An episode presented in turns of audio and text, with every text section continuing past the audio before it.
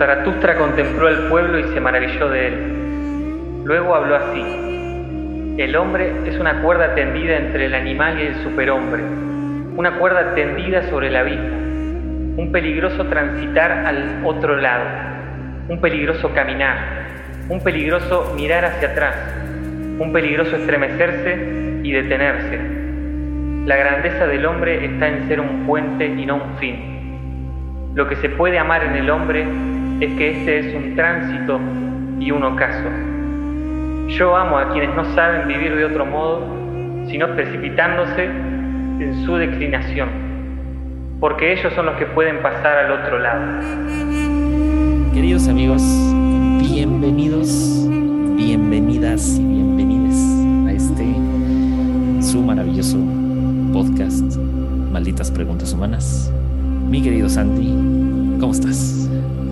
Alex, querido, estoy muy bien porque qué lindo es leer un, libro como este, un libro muy cuestionado, muy polémico, muy provocativo, hermoso. Eh, eh, y un libro, como todo libro de Nietzsche, pero este es el libro de Nietzsche, es el quinto evangelio, por así decirlo.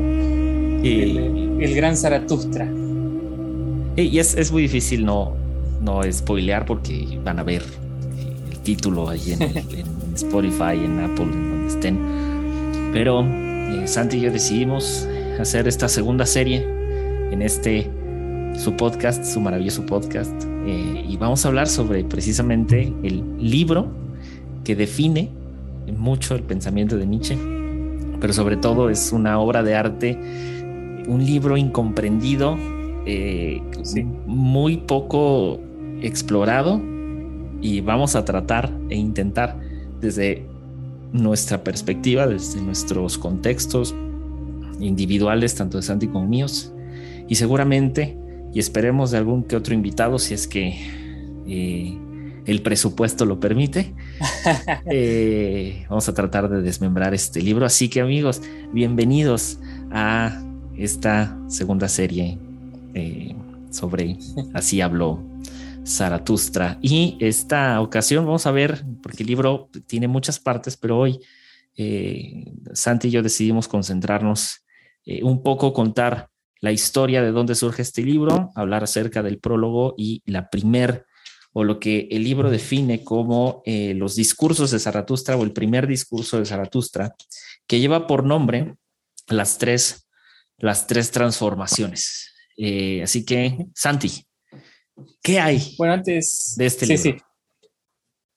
Para entrar un poco en, materia, en, ¿cómo decirlo? para mí, para leer este libro, y en general a Nietzsche, pero este libro más, como tenés que tener una entrada en calor, por así decirlo, como hay un otro filósofo que dice, te tenés que hacer estómago, porque uno agarra este libro y empieza a leer y lees un párrafo y dice, ¿dónde, qué, qué está diciendo? ¿Viste? No, todo es metáfora, metáfora, una metáfora tras de otra mezclada con otra metáfora. Entonces todo, como dijiste, muchas alegorías. Entonces yo creo que a algunos les gustaría quizá que Nietzsche sea como un Big Mac o una, algo fácil de digerir, pero no, no es así. Es, es una lectura que requiere esfuerzo, ¿no? requiere uno sentarse, dedicarse, y que en una sociedad como, como la nuestra es, es, muy difícil, ¿no? Eh, o sea, vos no puedes estar ojeando el Zaratustra mientras ves el, partido de, de, River en la tele o mientras estás haciendo otra cosa porque simplemente no funciona. Es, un libro que te, te, obliga ni siquiera a pensar solamente, sino a repensar sobre lo que estás leyendo. Entonces, me parecía bueno aclarar eso, así que los que se animen, y creo que un poco la idea también va a ser de, de estos, de empezar a tocar estos capítulos, es que los, que están escuchando se animen, si no lo leyeron, a, mandarse. No con la esperanza de que, oh, listo, ya entendí todo, no, porque justamente, eh, como dice el mismo Nietzsche, no hay hechos, solo interpretaciones, y este libro abunda en interpretaciones. Sería, sería, sería un delito, creo yo. sería extraño que de pronto alguien salga a decir, ya entendí este libro. O sea, no, y, encontramos demasiados eh, filósofos y demasiados estudiosos de la filosofía que tienen distintas interpretaciones de este libro. O sea, sí creo que sí sería muy arriesgado que alguien pudiera decir, no, yo sí entiendo, así hablo Zaratustra, y, por Dios.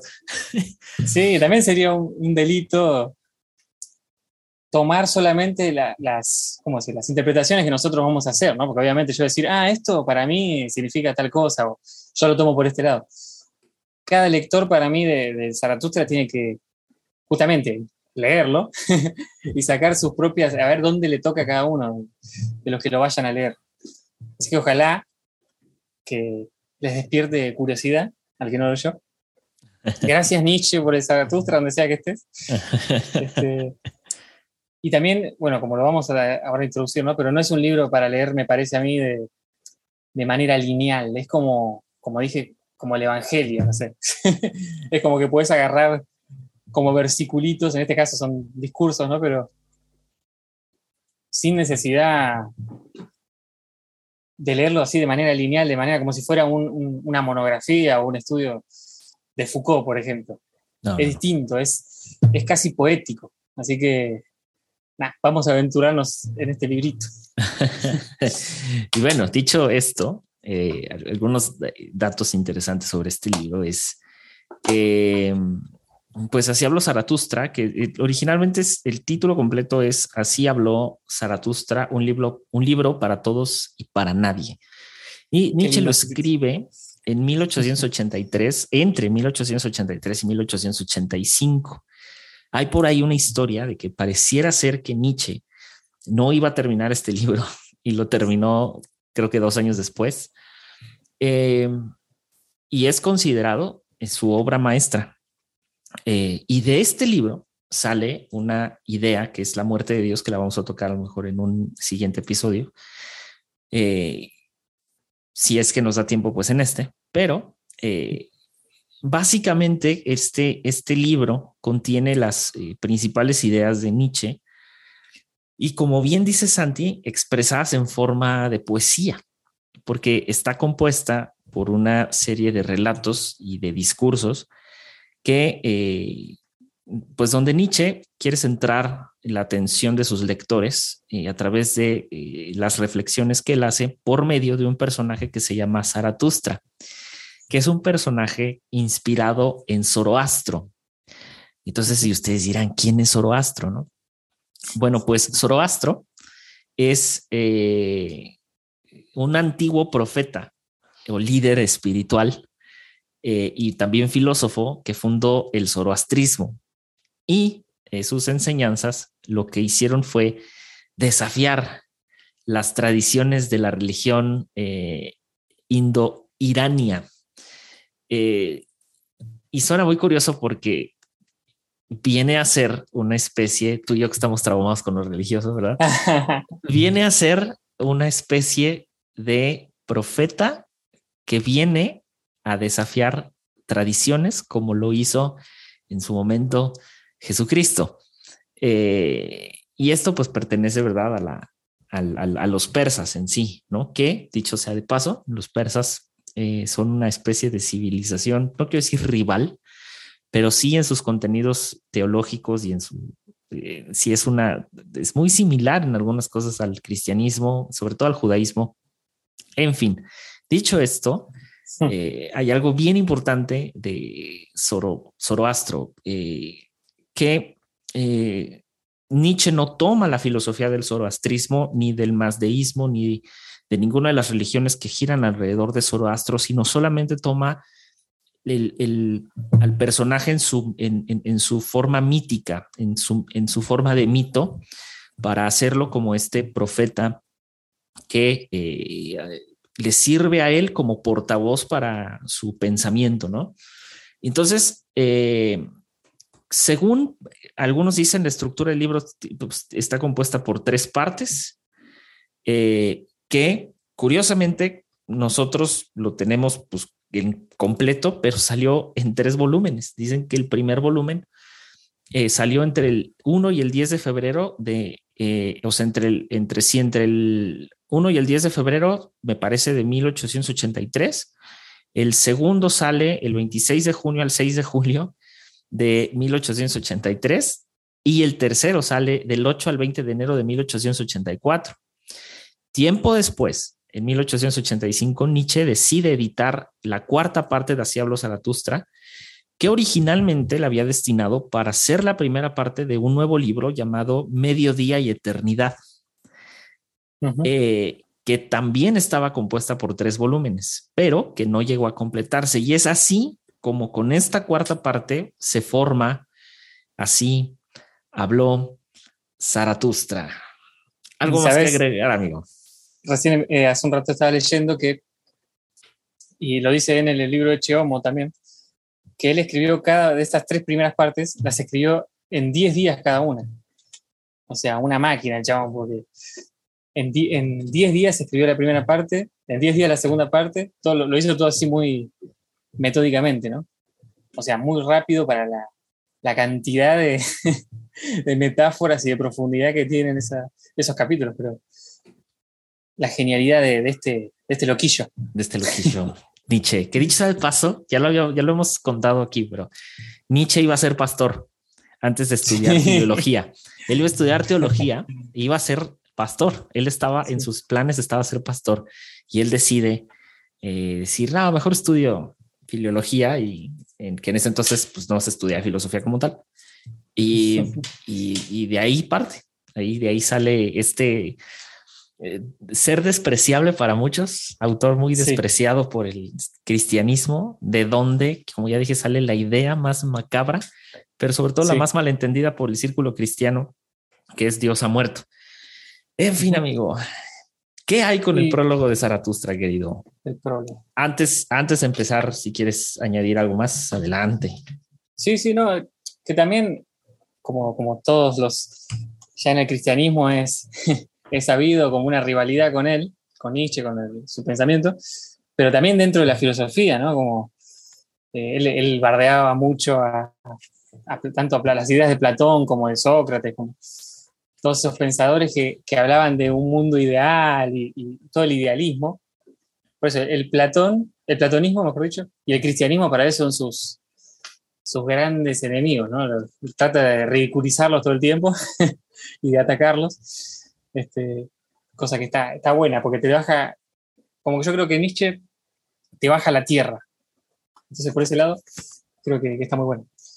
No, bueno, y el, el, prólogo, ya en el prólogo para mí hay, hay, hay muchísimo material. ya, lo primero, leo las primeras palabritas que dice, dice, cuando Zaratustra tenía 30 años, obviamente parodia con, con Jesús, abandonó su patria y marchó hacia las montañas. Ya ahí como que se mete en el personaje de bien profético, ¿no? Yo creo que hay, hay mucho eh, que agarra a Nietzsche de Jesús, obviamente, que inclusive, yo recién estaba pensando, ¿no? Eh, lo había escrito, que Zaratustra quizá también revela que el mismo Jesús, de alguna manera, lo que hacía era filosofía si lo leemos desde ese lugar, ¿no? O sea, si vos agarras las, las parábolas de Jesús, también puedes hacer filosofía con eso, ¿no? Sí. Eh, muy distinta a la que va a hacer Zaratustra, pero filosofía al fin. Y algo interesante que dice, bueno, obviamente, abandonó su patria, ¿no? Ya en esa primera frase como demuestra que el filósofo o el que viene a traer algo distinto, el profeta, como quieran llamarlo, tiene que ser extranjero o tiene que tener una cierta extranjeridad, por así decirlo. El mismo Jesús, su patria era la patria celestial, se supone, era hijo de Dios, hijo de una paloma, así que... Pero él también, él, tiene que ser extranjero. Y todo lo que, lo que vamos a ver, creo yo, ¿no? en, los, en los discursos de Nietzsche y con la gente con la que va tratando es que no lo entienden. Nunca lo terminan de, de entender. Entonces, el extranjero tiene eso, como que habla otro idioma, habla de una manera, se supone, ¿no? En esa mística como más adelantado. Claro. Y también algo interesante de esa primera parte del prólogo, no sé que, si vos viste otra cosa, pero yo a mí me llamó la atención. Dale, dale. Que lo, al primero que le habla es al sol.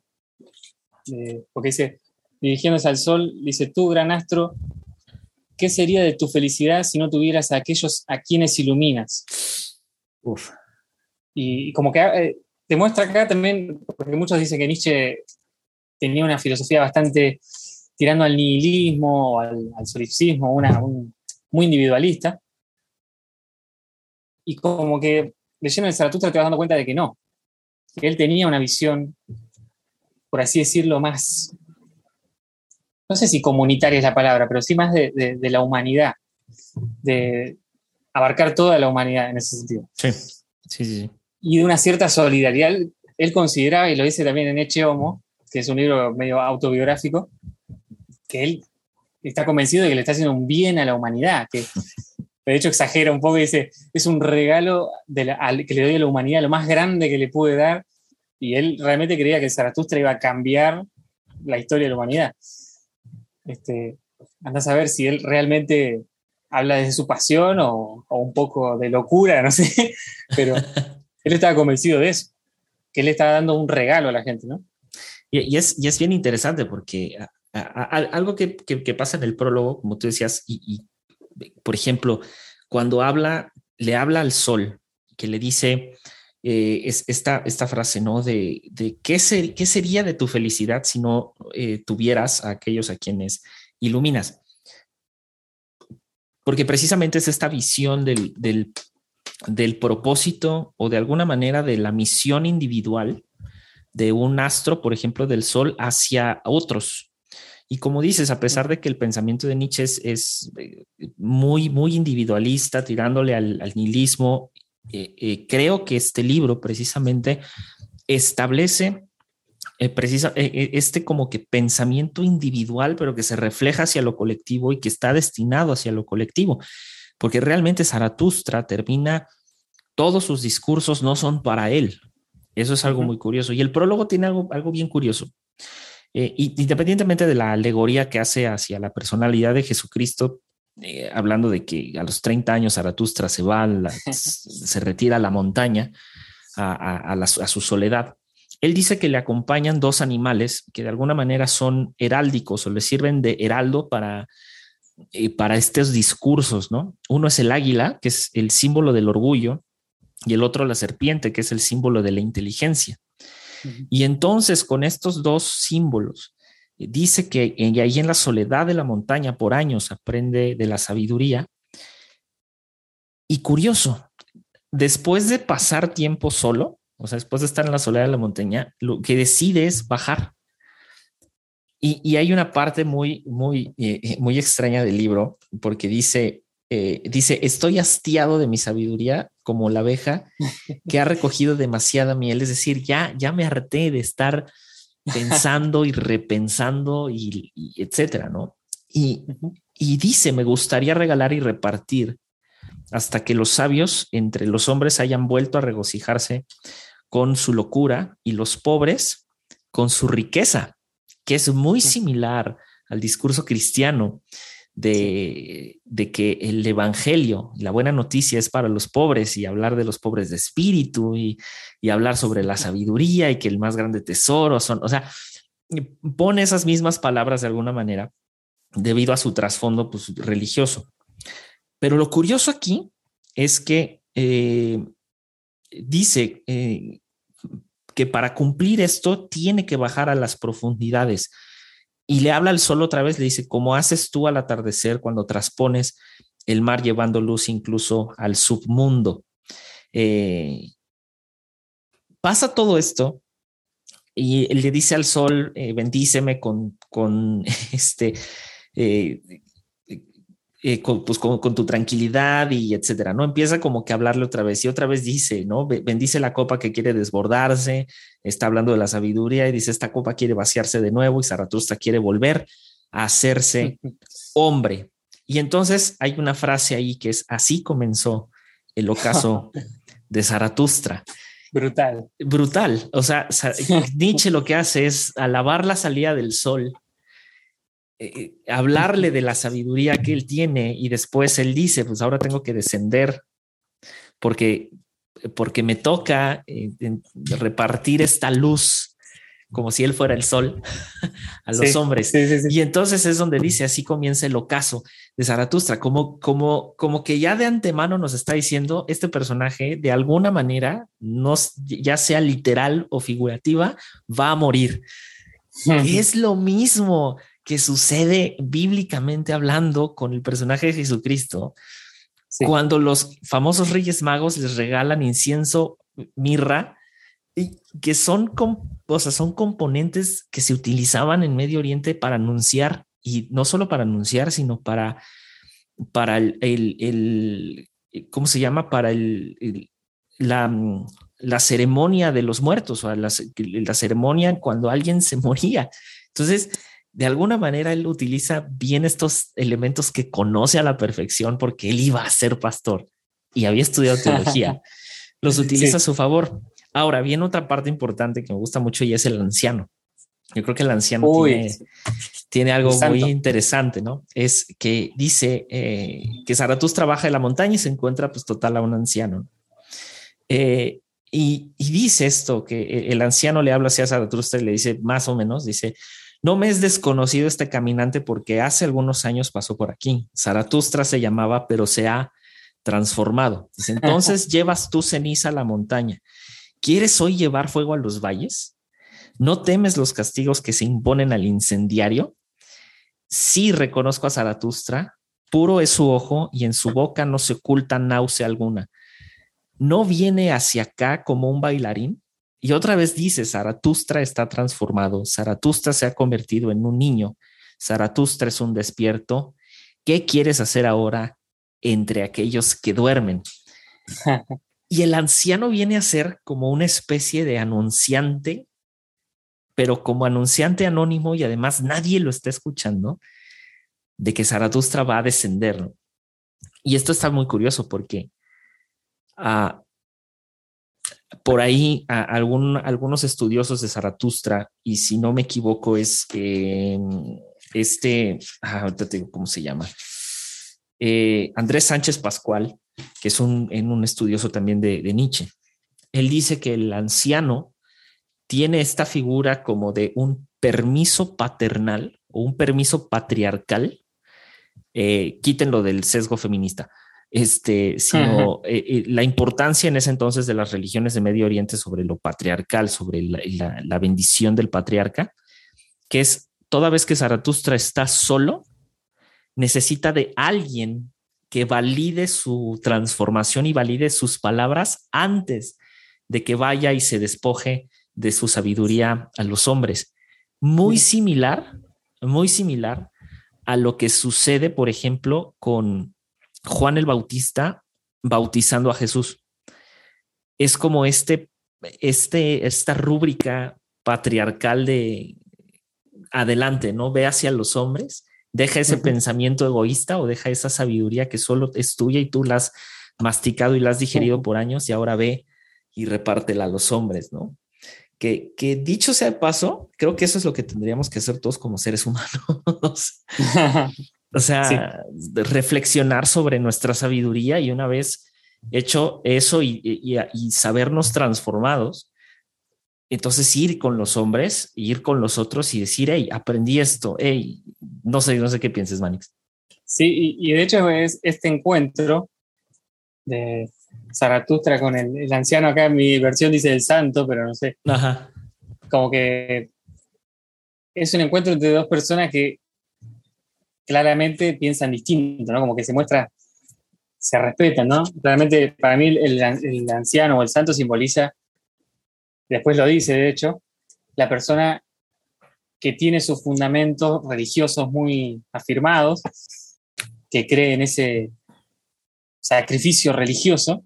De hecho, después dice, Zaratustra le dice, ¿no? Que bueno, yo me retiré a los bosques y ahora amo a los hombres. Y, le dice el santo, ¿pero por qué? yo ahora amo a Dios y ya no amo a los hombres. El hombre es para mí algo demasiado imperfecto y el amor al hombre me mataría. Y después le dice el mismo santo, le dice, no les des nada, mejor despójalos de alguna cosa y ayúdalos a llevarla a cuestas junto a ellos. Para mí, está hablando del símbolo de la cruz, ¿no? cristiana. El sacrificio, ¿no? De, sí, sí. Y nada les resultará mejor. Y basta que te haga bien a ti. Y si quieres darles algo, no les des más que una limosna. Y deja que además te la mendiguen. Y Zaratustra respondió, no, yo no doy limosnas, no soy bastante pobre para eso. Bueno, después sigue la conversación y le habla de, Dios, de que él ama a Dios, no sé qué, que él está con Dios cantando, llorando, riendo, le dice el, anciano, y van charlando y riendo juntos, ¿no? Como esa, a pesar de, que estaban en los dos polos opuestos, eh, Zaratustra entiende que no tiene que... Zaratustra demuestra acá ya de entrada que él no viene a convencer a las personas, no viene con un fin evangelístico, ¿no? Su fin es otro, su fin es martillazo, ¿no? Al estilo Nietzsche. y después, cuando van, dice, y así se separaron uno del otro, el anciano y el hombre, riendo, como ríen dos muchachos. Y cuando Zaratustra se encontró solo, le habló así a su corazón. ¿Será posible este viejo santo en su voz que no ha escuchado todavía nada de que Dios ha muerto? ya te tira ahí la frase. Mm, tremendo. Eh, y, algo, algo, algo, algo muy curioso justo en esto que estás tocando. Uno, él dice, no soy lo suficientemente pobre como para dar limosnas. Él, está hablando de, un, de, lo miserable que se puede ser cuando uno es rico en, en, en, en, sabiduría y en conocimiento, lo miserable que puede ser una persona, no, no, no por el hecho de no compartir el conocimiento, sino esta idea de que ante mucho conocimiento, pero sin sabiduría, eh, ahí simplemente es como letra muerta. Él, les está diciendo, no, o sea, yo no voy a hacer lo que no voy a hacer que las personas me rueguen por, por esto que tengo que darles, porque no se trata de eso. ¿no? Porque todavía les dice, quítales algo, ¿no? O sea, que, que, que, que, tomen su cruz y te sigan, ¿no? Que eso es básicamente lo que está diciendo. O sea, eh, y, lo siguiente es que, o sea, tiene el, el hay algo muy, muy, muy chistoso. El santo o el anciano le, le dice, como hago canciones, yo las canto y así alabo a Dios, ¿no? Y canto llorando, riendo y gruñendo y así alabo a Dios. Y entonces se empieza a hablar de Dios, de Dios, de Dios, de Dios. Y, y Zaratustra eh, lo está escuchando y no le, no le dice nada. Simplemente dice, ¿qué podría yo dar a ustedes? Eh, pero déjame y déjame irme a prisa para que no, no te quite nada. Es básicamente le está diciendo, bueno, sí, muy padre lo que estás haciendo, pero no me, o sea, no quiero quitarte el tiempo de lo que estás haciendo. Déjame ir, no déjame ir con los hombres, porque yo no tengo nada que darte a ti. Y, y, y simplemente dice, y así se separaron el anciano y el hombre, riendo como ríen los muchachos. Es decir, dos personas que están conversando, están teniendo una conversación acerca de la idea de Dios, pero en distintos polos y en distintos espectros y con distintos sesgos de fe. Están teniendo una conversación acerca de eso sin una batalla de por medio. Pero Zaratustra, ya en sus adentros y solo, él dice, pues que no sabe este viejo que Dios ha muerto, o sea, que no sabe este santo que Dios ha muerto y y aquí es donde viene justo esta frase tan, tan macabra, muy sacada de contexto, porque la idea de, que Dios ha muerto se va desglosando más adelante. Eh, y la idea del Dios ha muerto va entrando y va tomando un protagonismo al mismo tiempo de la idea del superhombre, de que el hombre tiene que ser superado, pero al mismo tiempo va tomando partido justo en esta siguiente primera parte, que es donde Zaratustra entra al pueblo y se encuentra con un, un malabarista, pero muchos dicen, lo, lo ponen como el volatinero, ¿no? Eh, pero es, es un malabarista en realidad que eh, son de estos que están en una cuerda floja y están haciendo un espectáculo. Lo curioso es esto, y no sé qué pienses, Amix, pero cuando Zaratustra llega al pueblo, esto es lo primero que ve.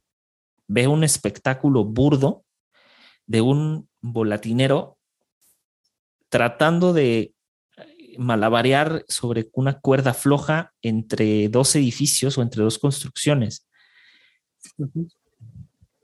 Y él llega en ese, un poco antes de que empiece ese espectáculo, y la gente lo recibe a patadas.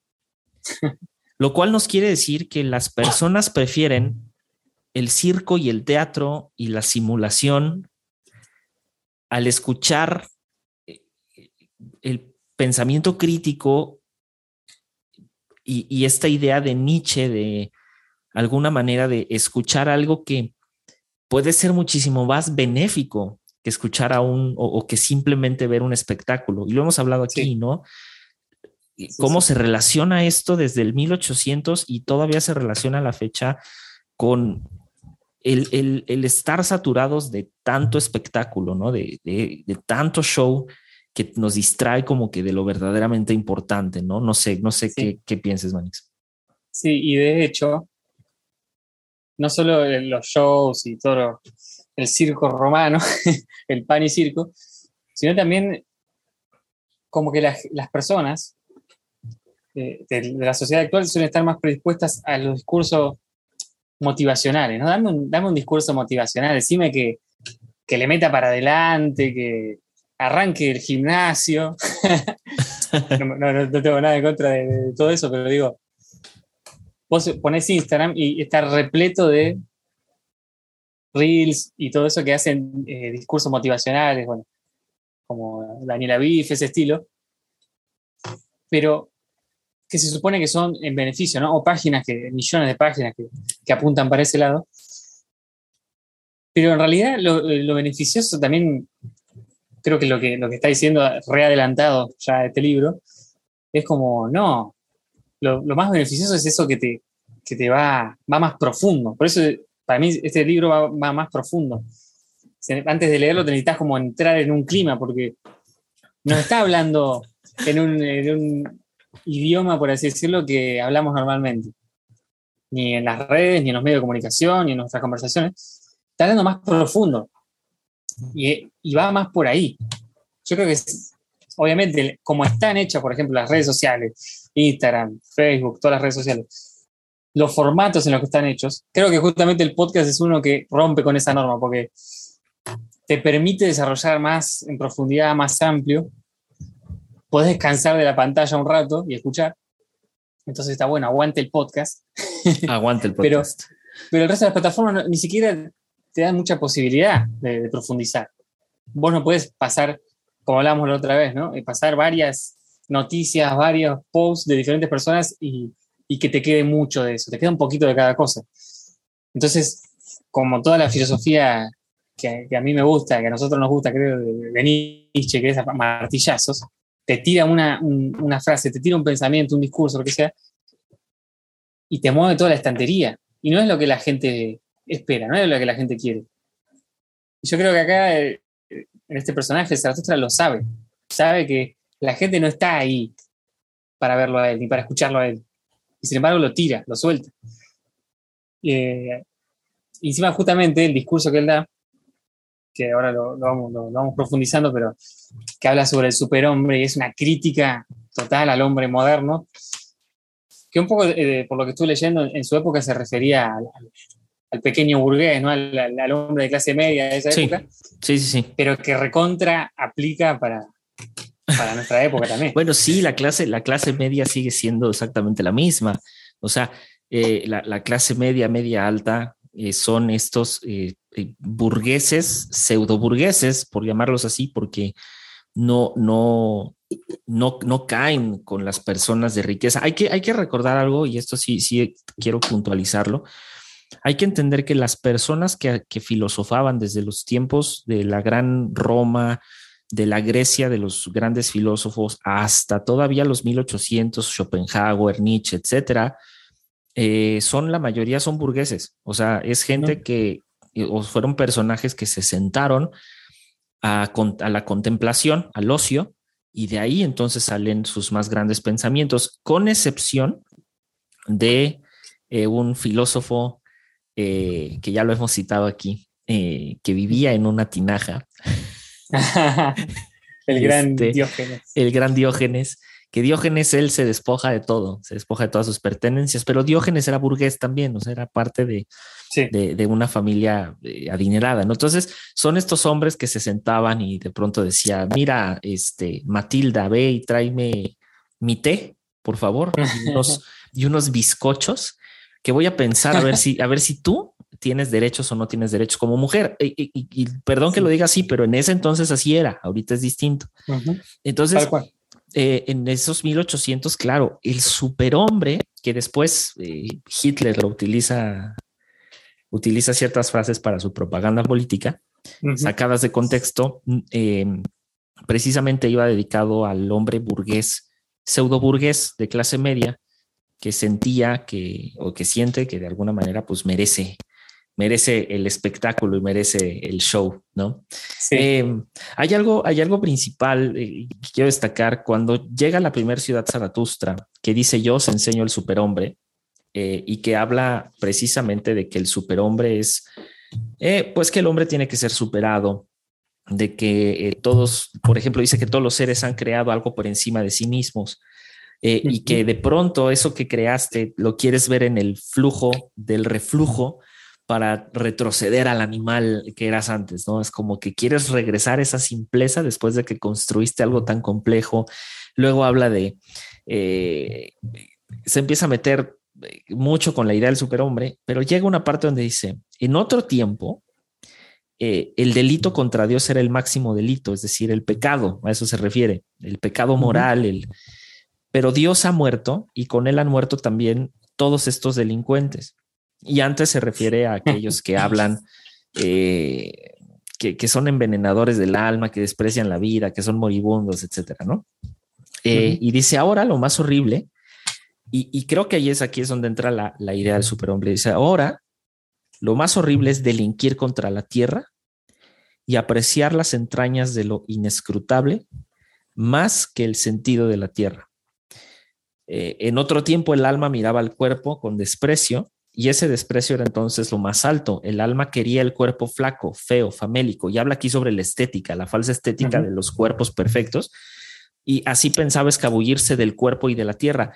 O también esa alma era flaca y fea y famélica, y ahí habla del conocimiento, no habla del alma, como habla de lo que empiezas a nutrir a tu alma, a tu espíritu, etcétera.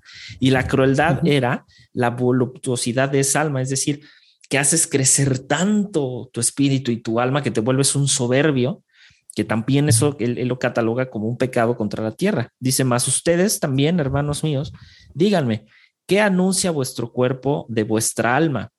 Y ahí hace ese match del superhombre que tiene que ser un complemento. es, tú no puedes tener el cuerpo famélico y el alma gorda, pero tampoco puedes tener el alma flaca y el cuerpo gordo. O sea, eh, eh, eh, si me explico, o sea, no puedes rebosar de cosas sin sentido y de cosas que solo sacian el hambre carnal, pero tampoco puedes, o sea, no únicamente puedes saciarte de lo carnal, pero tampoco únicamente puedes saciarte de la sabiduría, sino que tiene que, eh, generar ese complemento perfecto, que justo el, la religión predominante en la Alemania de los 1800, que era el, cristianismo, y el cristianismo muy, radicalizado, tenía esta idea del sometimiento del cuerpo a través del ayuno para que el alma, eh, para que el alma rebosara. ¿Me explico? Y entonces con el alma rebosante surge el, soberbio religioso. E, y justo eso, e, esa, esa, analogía me gustó y es una analogía que también saqué de, justo quien hace la introducción de este libro, que ya lo dije, es este Andrés Sánchez Pascual, que hace esa semejanza. Y, y al final de esto, este discurso dice, el hombre, o el superhombre más bien, él es ese mar en el que uno puede sumergirse a, vuestro gran desprecio, ¿no? O sea, es como esta, esta parte de... Ah, sí, me encanta. De no sentirse como el, superior, ¿no? Sino es... El superhombre es reconocerse sus limitaciones y reconocer tus deseos carnales y reconocer que no solamente eres espíritu, sino que también eres cuerpo y que ambos tienen que ser atendidos, ¿no? Eso, eso me, quedó... Viste la, la última frase también, dice, en verdad, una sucia corriente es el hombre y es necesario volverse vasto como un mar para poder recibir una corriente tan sucia y permanecer puro. terrible.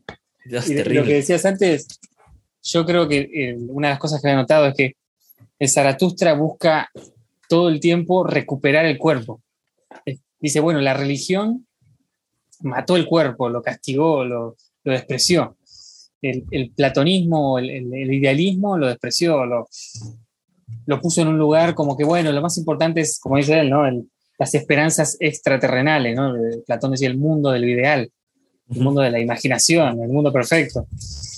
Dice, no, basta de eso, eso es despreciar la vida, despreciar lo que, lo que está acá en la Tierra, que justamente nos parece tan actual ahora. Y, hace poco escuchaba a un filósofo, este Diego Singer, que decía que claramente, sería un genio, claramente estamos entrando en una era muy nietzscheana en ese sentido, en donde no toda la sociedad, por supuesto, pero hay una movida importante dentro de, los, de las sociedades occidentales de revalorizar eh, la naturaleza, la tierra, todo eso, ¿no? y por ese lado es muy nietzscheano, y también el deseo, el cuerpo, lo dionisiaco que, tanto habla Nietzsche, revalorizar esto, ¿no?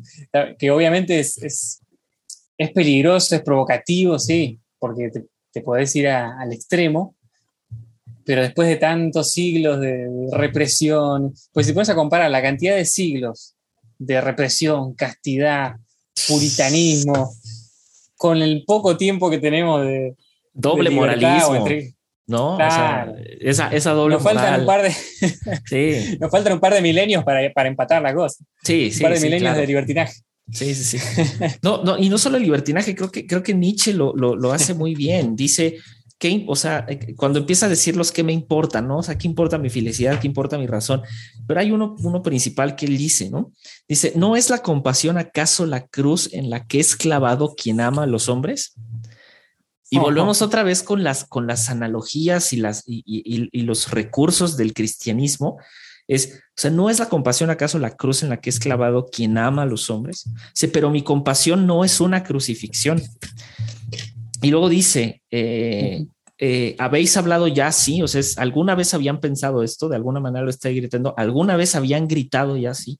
Ojalá os hubiese yo oído gritar así alguna vez, les dice. y dice esto, dice, no, eh, o sea, vuestro pecado, vuestra moderación, habla de, el, pecado del, o sea, de lo doble moralino que es la moderación ante las cosas. Dice, vuestra moderación es lo que clama al cielo.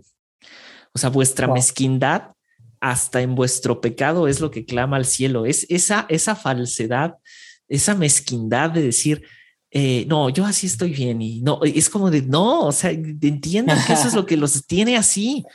Y luego dice, ¿no? ¿Dónde está el rayo que eh, os lama con su lengua? Habla de los rayos del sol, ¿dónde la demencia que habría de inocularlos?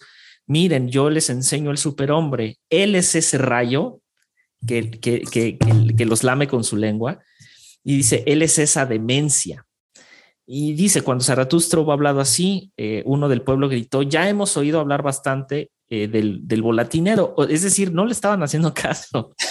dice, ahora veámoslo también. Dice, y todo el pueblo entonces se rió de Zaratustra, más el volatinero que creyó que aquello eh, iba dicho por él. Entonces se puso a trabajar. La gente estaba confundiendo a Zaratustra con el, con el, con el malabarista. Y, eso, y eso nos dice, nos señala de que las personas que, que de alguna manera, como Nietzsche, están dispuestos a, a través del discurso y a través de la, de la filosofía y de lo poético, eh, transgredir de alguna manera los, los, los principios doble moralinos, es visto como un malabarista, como un payaso.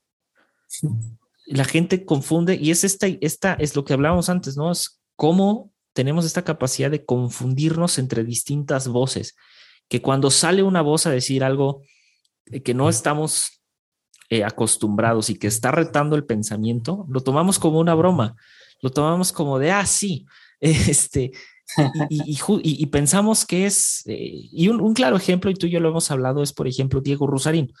O sea, Diego Rusarín es un personaje de entre tantos que salió a fomentar el pensamiento crítico muy a su modo y muy a su forma y muy desde su trinchera, porque no es filósofo ni nada. Y que yo podré estar en desacuerdo con muchas cosas de él, pero sí hay algo de lo que estoy de acuerdo, es esta, este deseo y esta, este impulso desde su trinchera, insisto, para el desarrollo del pensamiento crítico.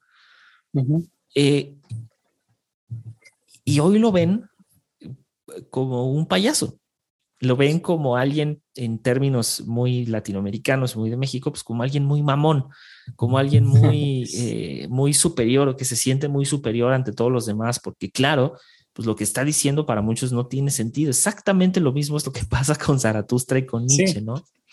Sí, sí, sí. Es que yo me imagino al Zaratustra ahí como un, como no sé cómo se le dirá en México, un, un ciruja, un, loco, ¿viste? Un, indigente. Como, un indigente, claro, claro. Que, que, se pone a gritar ahí. Y, fíjate, lo que decías recién me, me, voló la cabeza en el sentido de, por ejemplo, Rusarín, o cualquiera, ¿no? Que, que se dedique a, pensar las cosas un poco más críticamente, como la, la sociedad está tan acostumbrada al entretenimiento y a, a, los pensamientos que, sin profundidad, piensa que eso es parte del entretenimiento y, y, lo ven de esa manera, ¿eh? Como, como que yo empiezo a escuchar a alguien que empieza a decir una cosa, un filósofo, y yo digo, ah, es un comediante, ¿viste? Y no, y no, no dijo que esas palabras influyan en mí, ni, ni me atraviesen. Y, ahí no, no, sirve. O sea, la filosofía, yo creo que la filosofía es muy amable, no, no entra si vos no te atreves a masticarla, por así decirlo. Entonces, y, acá también pasa lo mismo. Eh, puede ser brutal y tiene un sabor amargo, pero tenés que, vos decidís masticarla, sí. Claro. Y, esta gente no, no quiere saber nada. Y, creo que se relaciona mucho con esta frase que, que, más adelante escribe eh, Nietzsche, que, y creo que es una buena pregunta y creo que, creo que va muy relacionada, ¿no? Dice, eh, no soy yo la boca para estos oídos. Eh, y no lo hace a manera de pregunta, dice, yo no, no, no soy la boca para estos oídos. Y entonces, a manera de pregunta, dice, ¿habrá que romperles antes los oídos para que aprendan a oír con los ojos?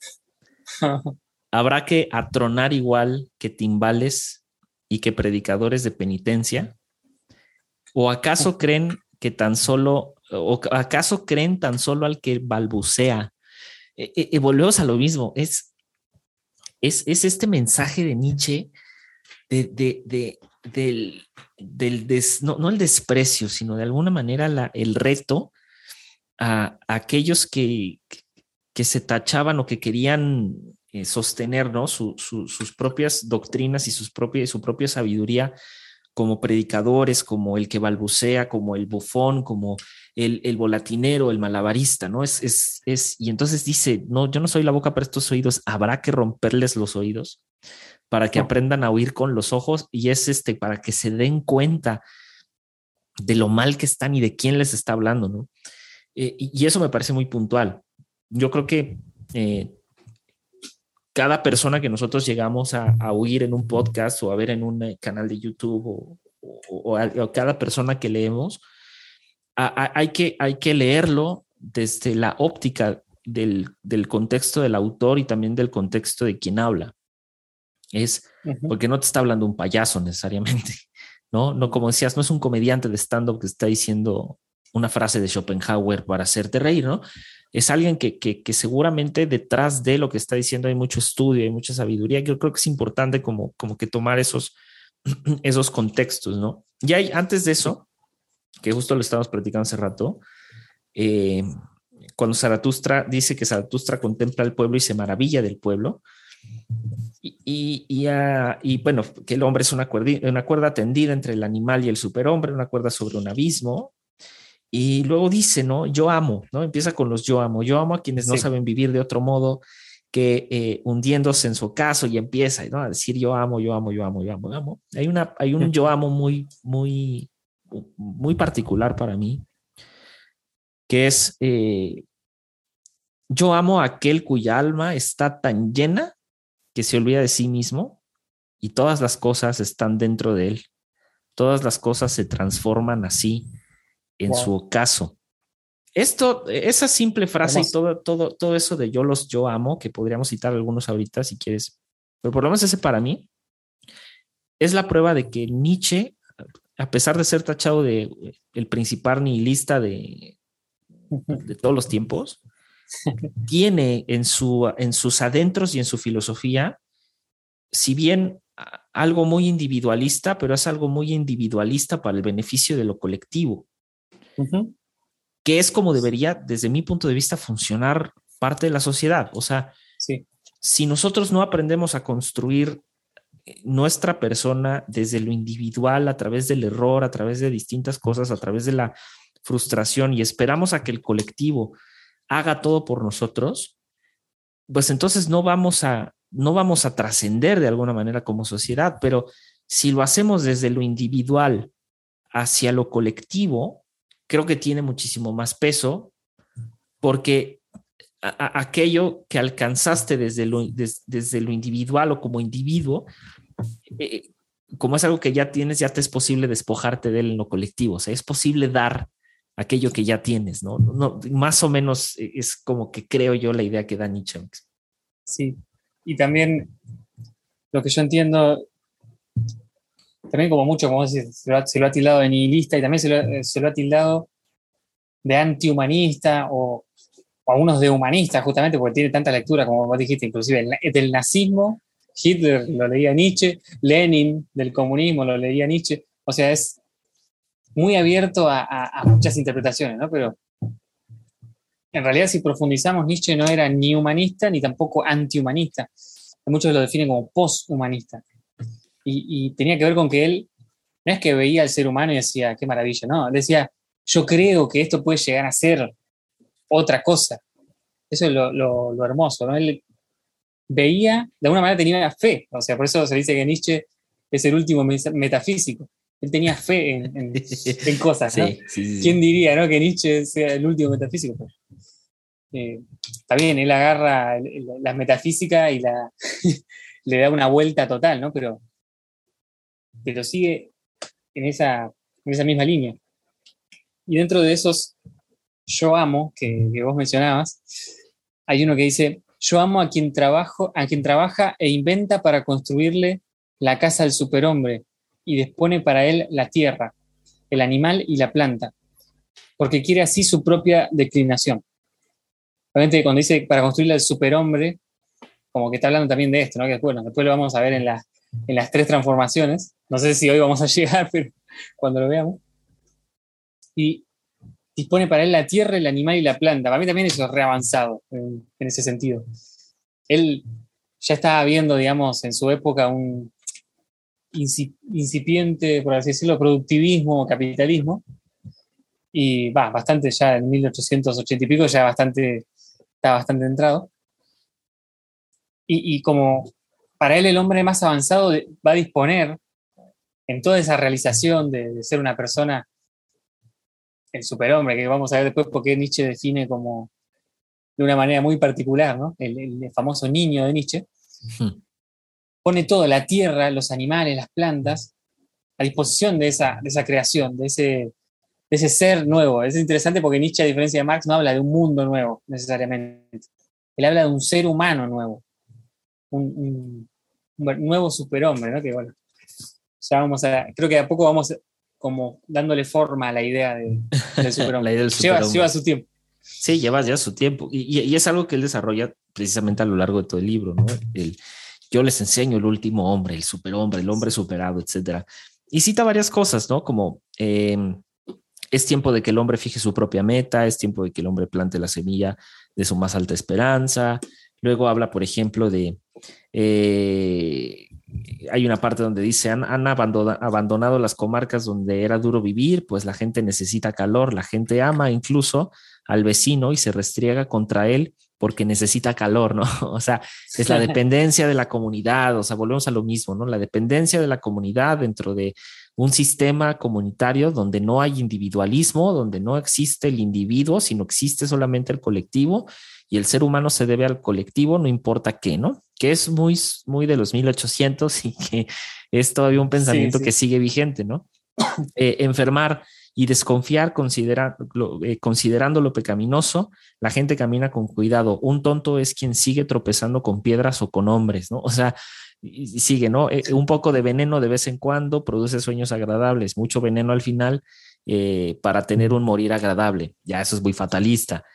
Pero hay una parte justo que habla sobre el trabajo y esto me interesó mucho. Dice, la gente continúa trabajando pues el trabajo es un entretenimiento, más procura que el entretenimiento no canse. Dice, la gente ya no se hace ni pobre ni rica, ambas cosas son demasiado molestas. ¿Quién quiere, ¿Quién quiere aún gobernar? ¿Quién quiere aún obedecer? Ambas cosas son demasiado molestas. Ningún pastor y un solo rebaño, todos quieren lo mismo, todos son iguales. Quien tiene sentimientos distintos marcha voluntariamente al manicomio. Y que precisamente con estos pensamientos, Nietzsche es parte de estos eh, autores que promueven de alguna manera la deconstrucción de los, de los estándares sociales.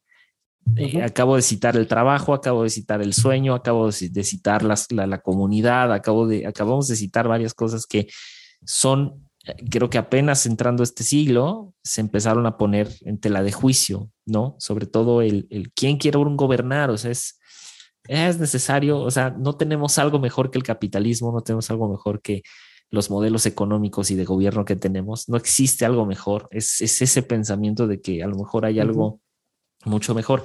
Y más adelante eh, dice algo así, ¿no? Y aquí acabó el primer discurso de Zaratustra llamado también el prólogo.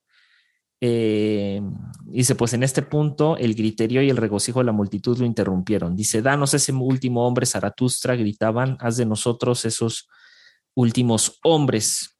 Y luego viene para mí la parte más importante. Dice, eh, entonces ocurrió algo que hizo callar a todas las bocas y quedar fijos todos los ojos. Entre tanto, en efecto, el volatinero había comenzado su tarea.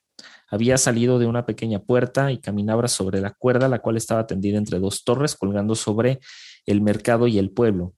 Mas cuando se encontraba justo en la mitad de su camino, la pequeña puerta volvió a abrirse y un pequeño y un compañero de oficio vestido de muchos colores, o sea, un bufón, saltó fuera y marchó con rápidos pasos detrás del volatinero. Sigue adelante, cojitranco, gritó su terrible voz. Eh, sigue adelante, holgazán impostor, cara de tísico. Que no, que no te haga yo cosquillas con mi talón.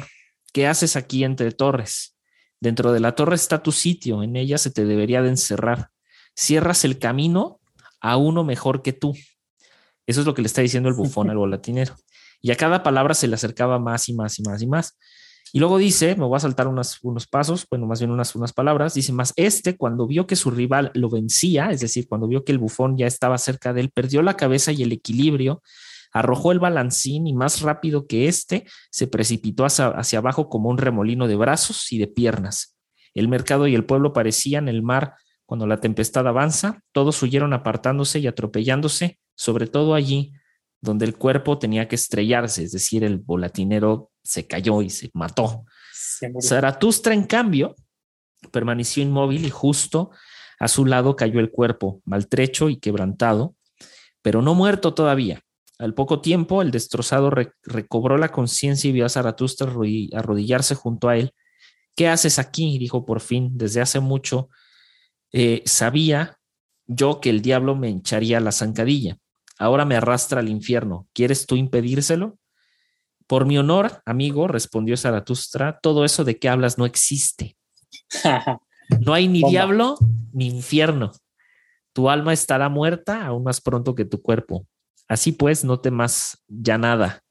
El hombre alzó su mirada con desconfianza. Si tú dices la verdad, añadió luego, nada pierdo, perdiendo la vida. No hay mucho más que un animal al que con golpes y escasa comida se le ha enseñado a bailar. No hables así, dijo Zaratustra, tú has hecho del peligro tu profesión, en ello no hay nada despreciable. Ahora pereces a causa de tu profesión, por ello voy a enterrarte con mis propias manos. Y me voy a saltar. Se puso turbio. Se puso turbio, me voy a saltar porque todavía viene una de las mejores partes que eh, dice esto y esto hace una alegoría a la, a la idea de Jesucristo del pescador de hombres.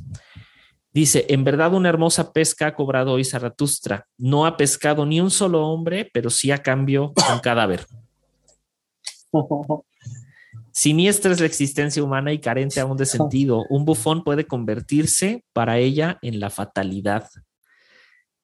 Eh, y más adelante eh, dice, tu suerte ha estado en asociarte al perro, al perro muerto. Esto, esto ya se lo dice, eh, si no me equivoco, Ah, no, todavía no llegamos a esa parte. Dice, tu suerte ha, este, ha estado en asociarte al perro muerto, al humillarte. De ese modo te ha salvado a ti mismo por hoy. Por verte lejos de, pero verte lejos de la ciudad, eh, o, mañana saltaré por encima de ti, un vivo por encima de un muerto. y, se refiere al bufón. O sea, cuando dice un vivo, no es un vivo como tal, si eso es una persona que es más lista e incluso abusiva, y es un, o sea, es, esta alegoría que hace de cuando el bufón salta por encima del volatinero y lo termina matando. Y ya. Dice que a la puerta después se encuentran los sepultureros y eh, de, pronto un hombre viejo se le aparece ahí en el bosque y, y, este dice que traía una luz y preguntó quién vive, quién viene a mí y a mi mal dormir. Un vivo y un muerto, dice Zaratustra. Dame de comer y de beber, he olvidado hacerlo durante el día quien da de comer al hambriento reconforta su propia alma, así habla la sabiduría. Y este viejillo le dice algo bastante interesante, eh, que es que eh, eh, dice el viejo se fue y al poco tiempo volvió, ofreció a Zaratustra pan y vino y dice, mal sitio es este para hambrientos. Por eso habito yo aquí, animales y hombres acuden a mí.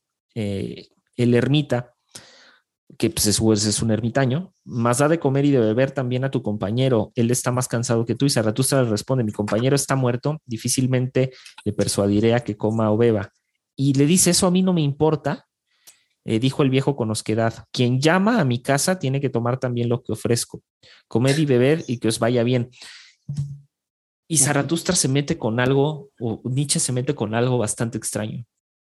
Y es esta alegoría entre la vida y la muerte es esta parte de que Zaratustra es este ser, este profeta, que destina tiempo y recursos y su voluntad a enterrar a un muerto que no conoce y hacer eh, alegorías alrededor de lo sucedido. Y hay, hay, algo, hay algo muy importante dentro del contexto de por qué escribe esto Zaratustra o más bien por qué lo escribe así Nietzsche. Y es que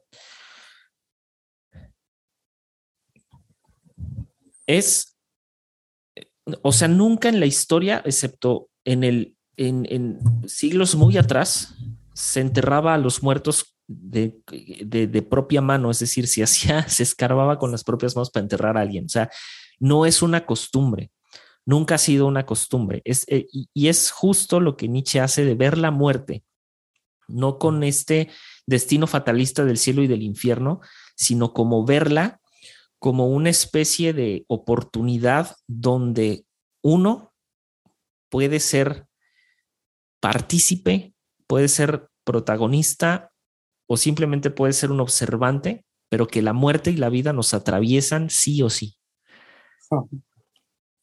Tan es así que, que, que rompe con todo el esquema de costumbres sobre enterrar a alguien. Sí, y, me parece interesante, no, no lo había pensado yo hasta ahora, pero viste que eh, inclusive haciendo este paralelismo con Jesús, porque hasta la forma de hablar te hace acordar, a veces me hace acordar al Evangelio, ¿no? Em, Qué raro. cuando Jesús le dice, eh, estamos traumados, cuando, cuando Jesús viene a alguien y le dice, ven y sígueme, y, Jesús le dice, no, y el muchacho este le dice, no, tengo que enterrar a mi padre. Que, bueno, no sé si se no se sabe si se refería exactamente a cuando muera mi padre te voy a seguir o que había muerto, no sé. Y Jesús le dice, deja que los muertos entierren a esos muertos. Como, obviamente no le daba e, esa importancia en ese pasaje, ¿no? No sé si Nietzsche se, inspiró en eso o no, pero como que él hace todo lo contrario y, muestra como una relación completamente distinta con la muerte. Inclusive cuando él está por morir, que le dice no hay cielo, no hay infierno, no, no, no te preocupes por eso, como la, postura de lo que cree, cree Zaratustra y cree Nietzsche que está haciendo es sacar esa carga, sacarle esa carga a todo lo que tenga que ver con lo extraterrenal. Y justamente le da importancia al... Para mí hay un fuerte simbolismo ahí en el hecho de volver, devolverlo a la tierra. Eh, creo que no es tampoco nada en este libro es casual, ¿no?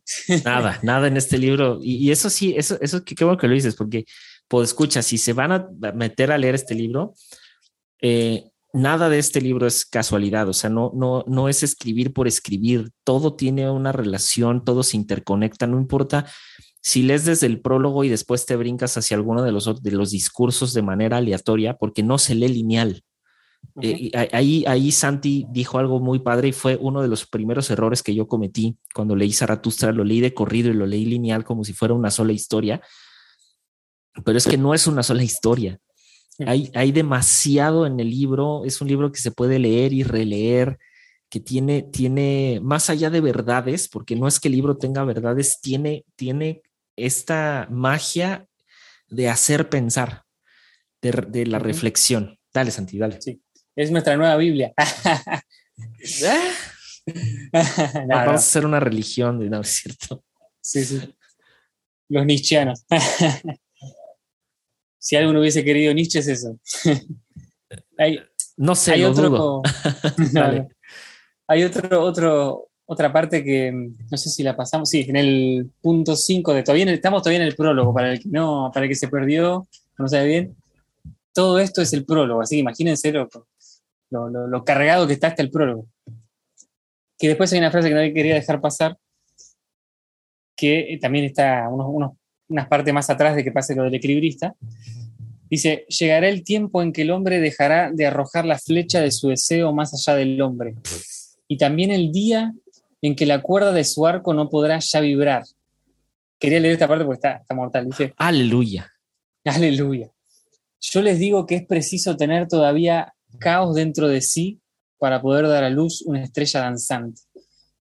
Yo les digo que todos ustedes todavía poseen caos dentro de sí ahí llega el tiempo en que el hombre no alumbrará ninguna estrella. Viene el tiempo en que el hombre más despreciable, aquel que es incapaz ya de despreciarse a sí mismo. Yo les muestro el último hombre. ¿Qué es el amor? ¿Qué es la creación? ¿Qué es el deseo? ¿Qué es la estrella? Así pregunta el último hombre y sus ojos parpadean. Quería leer esa, esa parte porque me parece tremenda. Sí, sí, muy bueno. Como que también el mismo muestra nuestro, eh, nosotros quizás somos este último hombre. ¿Qué es el amor? ¿Viste? Todavía como que nos seguimos preguntando la esencia de las cosas y yo creo que Nietzsche está diciendo, no, vayan un poco más allá de eso, del simple hecho, ¿qué es el amor? ¿no? Sino como, vayan un poco más allá, porque si no seguimos despreciando la tierra, seguimos despreciando el cuerpo, seguimos despreciando todas estas cosas que Nietzsche que, Nietzsche sigue diciendo y demás, uno de los temas principales del libro va a ser el eterno retorno, ¿no? Como que justamente tiene... Y no, y, no, y no es la segunda venida de Jesucristo, ¿eh? No empieza. No, no, no. No, no, no va por el retorno de, de, Cristo. Sí, sí, sí, no, no. Ah, bueno, ¿con qué seguimos? Ah, no sé, amigo. No sé, no sé qué, qué, qué más, qué más tienes. Este, este prólogo está tan cargado de cosas que. Eh, sí, es que, es que justo, justo creo que el prólogo sirve para cargar de, simbolismos el libro que se citan mucho más adelante. O sea, que, tienen, que tienen que ver. Fíjate que, creo que hay, una parte ya antes de que termine el, prólogo, precisamente, que él dice: Zaratustra no debe convertirse en pastor y perro de su rebaño. O sea, Zaratustra está precisamente y, Nietzsche está rompiendo con esta idea de que, ah, necesitan ustedes ser guiados por una persona que se haga cargo de ustedes y dice, no, no, no, yo no, yo no me voy a convertir en eso. Yo simplemente les hablo. Yo simplemente les hago pensar. O sea, yo simplemente hablo y, quien, eh, como dijera Jesucristo, quien tenga oídos para oír, que oiga, ¿no? O sea, Sí, sí. Porque, pero no se está haciendo responsable de las personas. O sea, es como lleguen a sus propias conclusiones. Eso me gusta mucho porque dice, para incitar a muchos a apartarse del rebaño, para eso he venido. Pueblo y rebaño se irritan contra mí. Ladrón va a ser llamado por los pastores Zaratustra. Digo pastores, pero ellos se llaman a sí mismos los buenos y los justos. Eh, digo pastores, pero ellos se llaman a sí mismos los creyentes de la fe ortodoxa.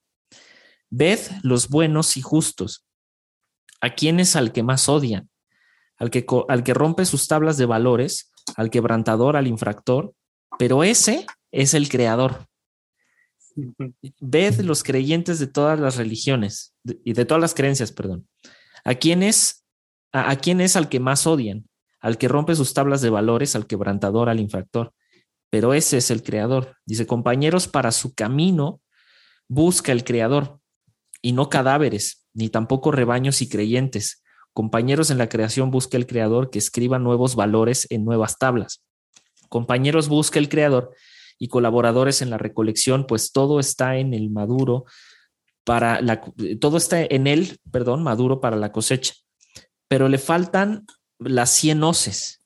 Por ello arranca las espigas y está enojado. Compañeros busca el creador que sepan afilar sus hoces. Aniquiladores se les llamará y despreciadores del bien y del mal, pero son los cosechadores y los que celebran fiestas.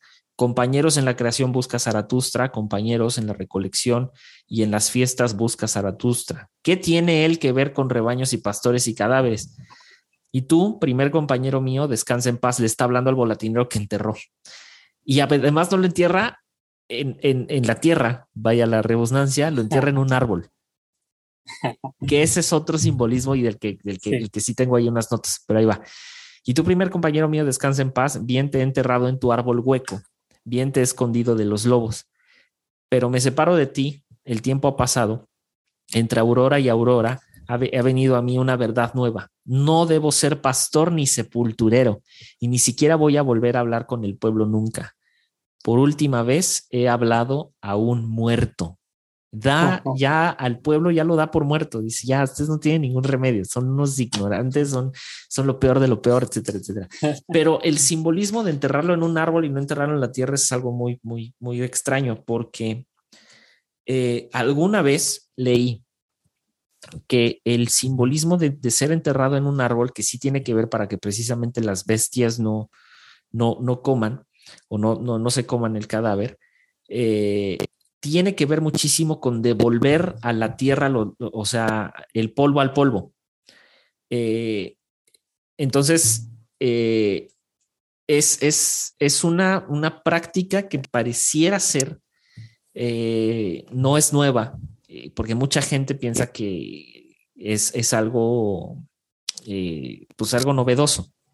Pero lo que se busca precisamente es esa transformación de aquello que está muerto a algo que precisamente tenga vida o aquello que produzca vida, que tiene que ver eso de regresar, volvemos a lo, mismo de la tierra, lo que decías, es una vez muerto regresa a la tierra. Es esta idea de Nietzsche de que el hombre tiene que regresar a las entrañas de la tierra, que tiene que regresar a preocuparse por la tierra y por los suyos, que tiene que regresar ese primer hombre para superar el hombre que conoce. Entonces, a mí me sorprendió mucho porque no es una práctica nueva, es una práctica que distintas civilizaciones han tenido por años, que, que tiene que ver mucho más, insisto, con la preservación de los cuerpos eh, respecto de los cadáveres, o sea, respecto de que, de que los lobos y las fieras no se coman a los cadáveres, pero ni, Nietzsche toma ese simbolismo y es el hombre regresa a la tierra, el polvo eres y el polvo te convertirás, ¿no? O sea, eso está muy, muy extraño. sí. Y también en ese, justo esa parte que leías vos, ¿no? Claro. Cuando en un momento habla de los compañeros de viaje, ¿no? Que dice que ya no va a hablar más al pueblo, sino a los compañeros de viaje.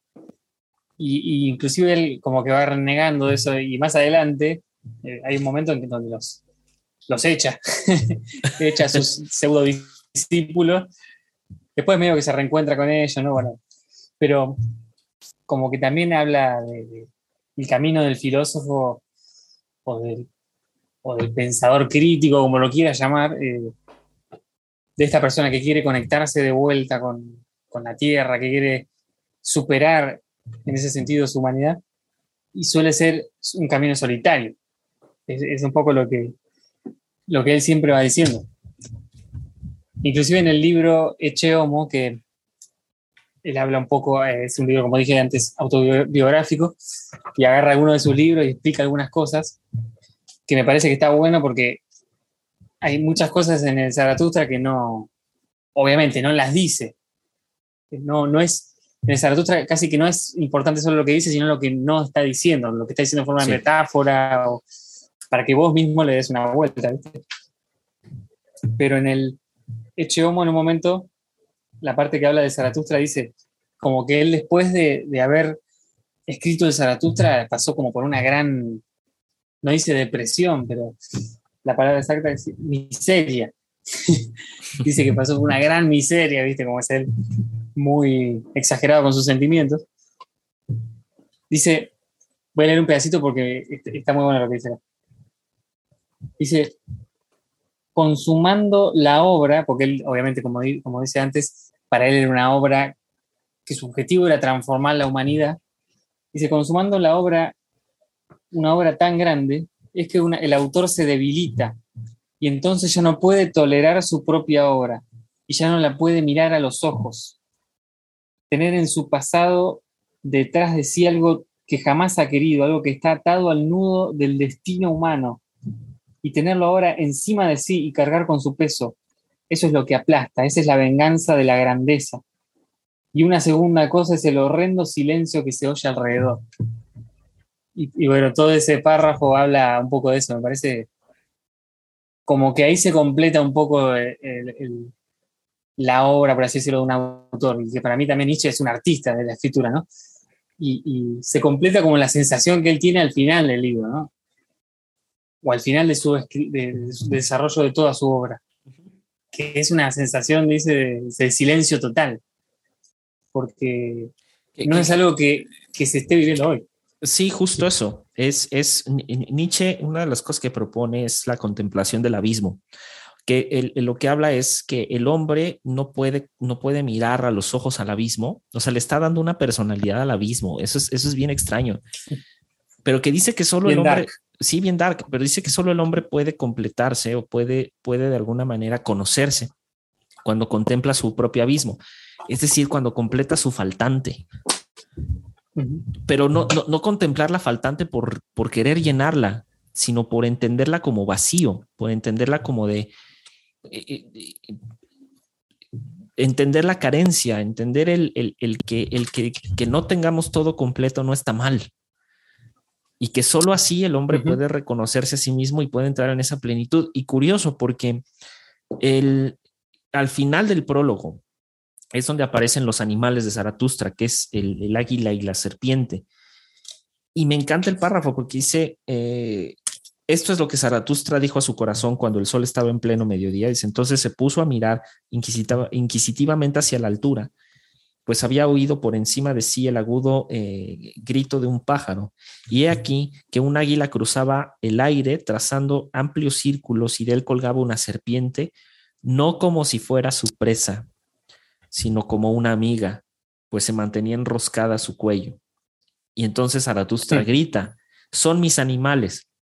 El animal más orgulloso debajo del sol y el animal más inteligente debajo del sol han salido para explorar el terreno quieren averiguar si Zaratustra vive todavía. En verdad, y se pregunta a sí mismo Zaratustra, ¿vivo yo todavía? He encontrado más peligros entre los hombres que entre los animales. Peligrosos son los caminos que recorre Zaratustra. Hmm. Otra vez la analogía ahí bíblica de misteriosos son los caminos de Dios, eh, peligrosos son los caminos de Zaratustra. Eh, y esta es la razón por que Zaratustra en su momento, y creo que sí, sí lo hemos comentado, que fue tachado como un corruptor de, jóvenes.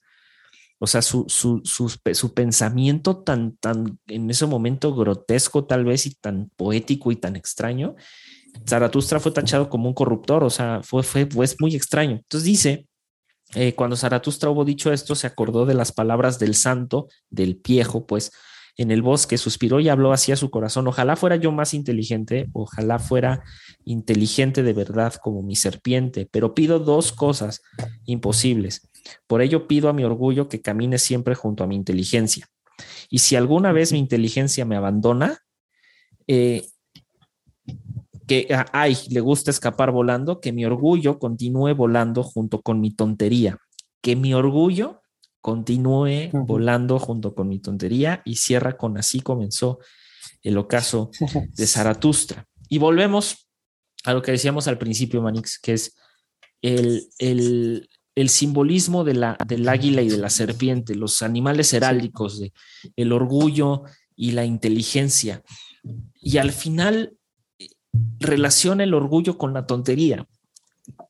Y otra vez viene este, este, este pensamiento no totalitario de que ah, todo tiene que ser inteligencia, todo tiene que ser sabiduría. No, volvemos a lo del alma y el cuerpo, ¿no? De nada sirve un alma flaca en un cuerpo gordo y de nada sirve un cuerpo estético en un alma, o sea, es como tienen que llegar a ese equilibrio, entonces tiene que llegar al equilibrio entre la inteligencia, el orgullo y la tontería.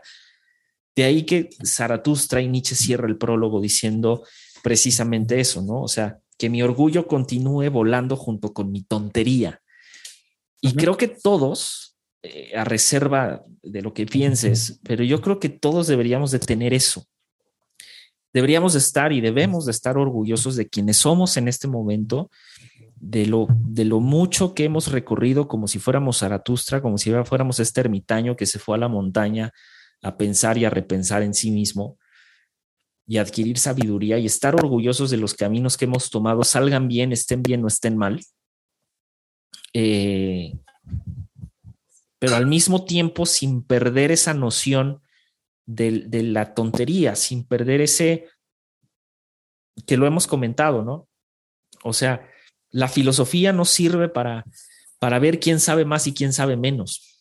Sirve precisamente para el ejercicio del diálogo y sirve para nunca casarse con un concepto, sino entender que todo concepto es deconstruible por sí mismo. Entonces, todo pensamiento que, se construye a través del tiempo es susceptible de, ser deconstruido. Y es eso lo que propone, es que esa sabiduría, que esa inteligencia, que ese, eso de aquello que estoy orgulloso siempre vaya acompañado volando con, con, con seguir siendo este eh, ser y este ser humano que aprende de todo y de todos, que es capaz de convivir con todo y con todos, que es capaz de tolerar a todo y a todos. Y, creo que Zaratustra tiene esa visual de decir, ah, o sea, sí estoy orgulloso de esta parte, pero también sé que soy un tonto y sé que sigo falto de sabiduría. Es esa humildad, ¿no? Me encanta eso. Y, creo que es algo que seguramente por eso lo, lo odiaban tanto los académicos y los, los que hacían filosofía más desde, ese lugar del orgullo, ¿no?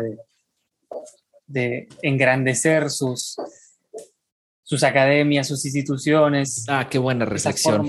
Esa forma, de, de hacer filosofía medio, medio muerta, ¿no? Como que Nietzsche se la jugó con esto, porque no era, no era común hacer un libro así, ¿no? sí, no, no, para nada, para nada. y por eso es difícil hacer una introducción de este libro. De hecho, los, estudios que hay de este libro, los libros que hablan de este libro, tampoco lo pudieron hacer, no pudieron hacer una linealidad de, a ver, bueno, el libro habla de esto o habla solo de esto, no, habla de, de muchas cosas y encima esas cosas pueden ser llevadas a confusión. Y que es curioso, que, es, que es curioso porque muchos autores que estudian a Nietzsche, o sea, muchos otros estudiosos de filosofía que se han dedicado a estudiar a Nietzsche, todos sus estudios dividen a Nietzsche en sus discursos. O sea, estudian, tienen que estudiar los discursos por separado, porque no es lineal, volvemos al mismo. El, mismo prólogo es un tema de estudio. Y, y, las conclusiones son súper diversas, ¿no? O sea, yo, yo me encontré dos o tres libros por ahí que, que concluyen cosas bien distintas, ¿no? Que las interpretaciones son conforme a su contexto, el contexto del autor, el, el, el, país en donde está, las circunstancias en las que, o sea, es, es bien, bien extraño. Sí, y, y, justamente él, justo acá que está buscando la, cuando habla de Zaratustra en, este, en Eche Homo, que es un poco hacer trampa esto, porque este libro como que te tira algunos algunas líneas de, a dónde va el libro. Sí, sí, sí. Yo recomiendo que primero hay que leer el libro de Zaratustra y después sí, leer lo que dicen de Zaratustra, o lo que mismo Nietzsche sí. dice. Porque acá un poco lo que dice es que, el libro está plagado de música. Él dice, escribió el libro, no literalmente, ¿no? Pero eh, cuando él escribía el libro, escuchaba, eh, eh, escribía música, escuchaba música, ¿no? Eso es algo que, que resalta mucho y, yo creo que se siente porque es muy musical, sus discursos, su forma de hablar. Y también me llama la atención que está repleto de animales. Sí. Repleto de bichos. Sí, sí, sí. y después en el prólogo vimos un par y después van a ver más, ¿no? Que, hablando de bichos, me gustaría que nada más eh, diéramos antes de cerrar, mi Santi, una breve introducción a qué son las tres transformaciones, que, que sí es, es, esa parte es muy interesante. Entonces, no sé, eh, mi Santi, ¿qué, qué, qué podamos dar de manera introductoria, nada más para dejarlo ahí eh, al final del episodio, eh, porque el primer discurso, son varios discursos de Zaratustra, no creo que vayamos a tocar todos amigos porque son muchos, pero hay unos muy relevantes. Y que este, justo este, el primer discurso creo que es el más relevante de todos los, es el más, es el, el, el, por excelencia. Y habla de las tres transformaciones. So, ¿Qué son las tres transformaciones? Grandes rasgos, mi Sandy. Bueno, yo creo que justamente este es uno de los más por así decirlo, para mí más directo, como lo, lo entendés, lo puedes llegar a entender rápido.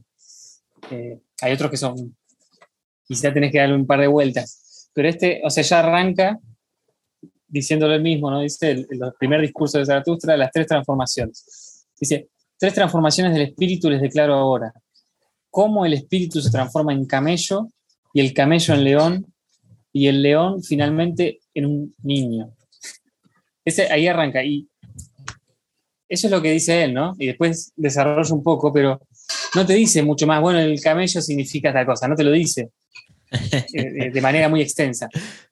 Pero creo que es fácil de interpretar la metáfora porque, bueno, él sí va diciendo que cargaba el peso, bueno, el camello carga el peso, el león es el que se revela y, bueno, y, lo loco de esta, generalmente en la filosofía o en, los escritos, cuando se hace una, una triada de conceptos, con el remate final. O sea, si vos hablaste, venís hablando de animales, el camello, el león, viene otro animal.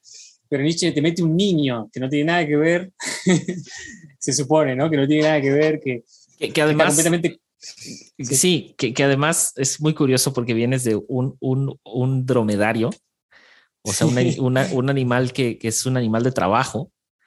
Eh, pasas a, al, al, al, al animal, un, animal no solo salvaje, sino que representa para, para muchos eh, majestuosidad, que es el rey de la selva, que es, que, y, que viene a ser también, eh, sin, tocar la naturaleza, porque muchos dirán, no, bueno, pues es que el león no caza, sino que cazan las leonas. O sea, no, no, no se refiere a eso, porque sí, sí, sí leí varios autores que decían eso, ¿no? De la alegoría del león, porque es aquel que eh, es un animal que domina sobre, o sea, dices, no, no es así, por lo menos para mí no.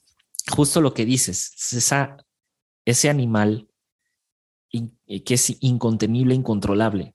Y eso es muy bueno. Y remata justo lo que dices con algo fuera de lo normal. Y no porque el hombre no sea un animal, sino que remata con la característica de la niñez del niño. Y eso es bien interesante porque eh, hace uso de, a propósito, de, lenguaje así, o sea, de este lenguaje de, te voy a citar tres animales, pero lo último, el remate, es un remate como inexplicable, inesperado, es como de por, o sea, y, como para, hay toda una explicación, no, no, creo que hoy la, desarrollemos toda, lo que dice él, pero sí dice acá, eh, de alguna manera dice que el, camello es el tú debes, el, deber, la carga, el peso, ¿no? Habla también del trabajo y de, toda esa, esa parte, por así decirlo, histórica de la humanidad o lo que él define un poco como una, una, sucesión histórica, ¿no? El camello, la, la carga, por ejemplo, del pecado, que Zaratustra va a decir, ¿qué pecado? O sea, el cristianismo nos trajo una carga, va a decir, ¿no?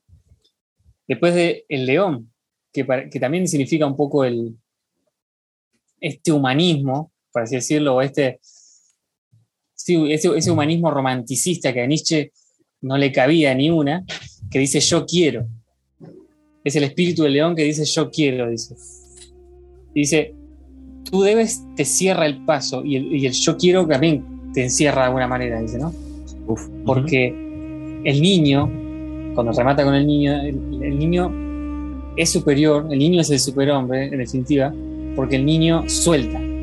todas las cosas. El niño olvida, el niño deja atrás. El niño se peleó con el amiguito, se ve al día siguiente y son amiguitos de vuelta. Ah, El niño juega, el niño es creador para Nietzsche. Y ese es lo revolucionario, por eso es, el superhombre. Eh, hay, hay mucho más de esa, de esa. Porque Sí. pareciera ser que Santi ya hizo toda la explicación de la, No, hay de la mucho más, hay analogía, mucho pero hay demasiado, es demasiado, it's too much.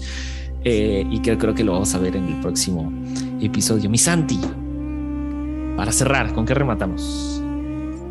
Ay, Dios. Hay- tiene tantas frases buenas que no sabía con, con qué rematar. Así que aguante Zaratustra, carajo. Aguante Zaratustra, carajo. Queridos amigos, esto ha sido todo por hoy. Bienvenidos a la segunda, insisto, segunda serie. Eh, si no han, no han eh, revisado por ahí los episodios, nuestra primera serie hablamos sobre eh, cultos y sectas coactivo-coercitivas. Tocamos Sí. eh, tres interesantes muy en específico que nos llamaron muchísimo la atención.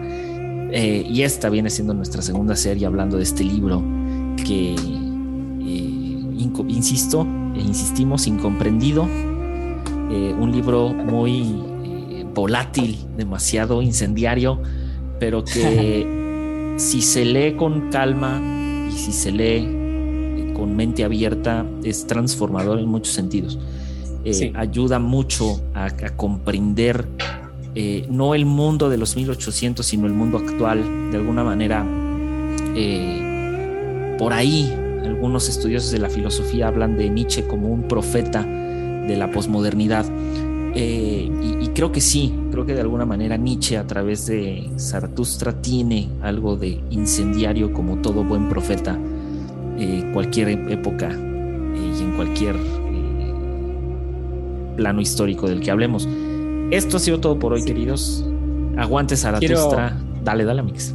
Quiero darle, para, porque en realidad Zaratustra estaría orgulloso si cerramos con Dios ha muerto, carajo. Dios ha muerto, Más carajo. provocativo. Más provocativo. Dios ha muerto, carajo. Amigos, esto ha sido todo por hoy. Y nos vemos, nos vemos en la que viene. Chao. Chau.